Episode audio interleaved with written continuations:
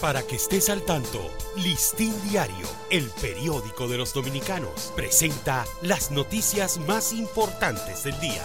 Buen día, hoy es miércoles 15 de febrero de 2023 presidente de la Junta Central Electoral, Román Jaques Liranzo, consideró ayer que el poder político ha desaprovechado una oportunidad importante para hacer una reforma integral donde se impactarán aspectos de más relevancia del régimen político dominicano.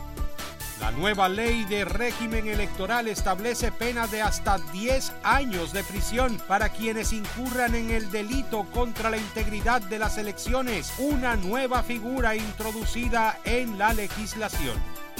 El Colegio Médico Dominicano y sus sociedades médicas especializadas decidieron hacer una pausa de una semana en sus acciones de protestas con miras a un acuerdo en torno a sus demandas reivindicativas. En República Dominicana, cada año, según las estadísticas internacionales, deberían ser detectados aproximadamente 403 nuevos casos de cáncer en menores de edad. La empresa de generación hidroeléctrica dominicana, el Instituto Nacional de Recursos Hidráulicos y el Instituto Politécnico Loyola firmaron un acuerdo para elaborar un plan de modernización de las redes sísmicas y fortalecer la base de datos existente en el país.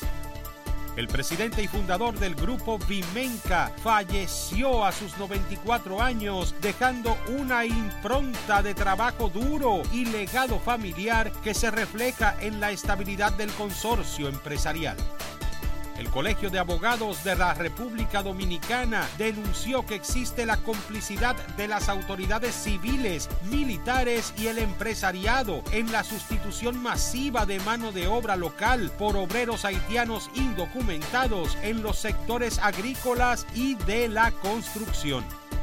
Los trabajadores por cuenta propia representan el 39% de las personas ocupadas en el mercado laboral dominicano en medio del dolor y el llanto, familiares y allegados del preadolescente Donali Joel Martínez de 11 años de edad le dieron el último adiós en el cementerio El Ingenio de Santiago de los Caballeros. Para ampliar esta y otras noticias, acceda a listindiario.com. Para Listín Diario, soy Dani León.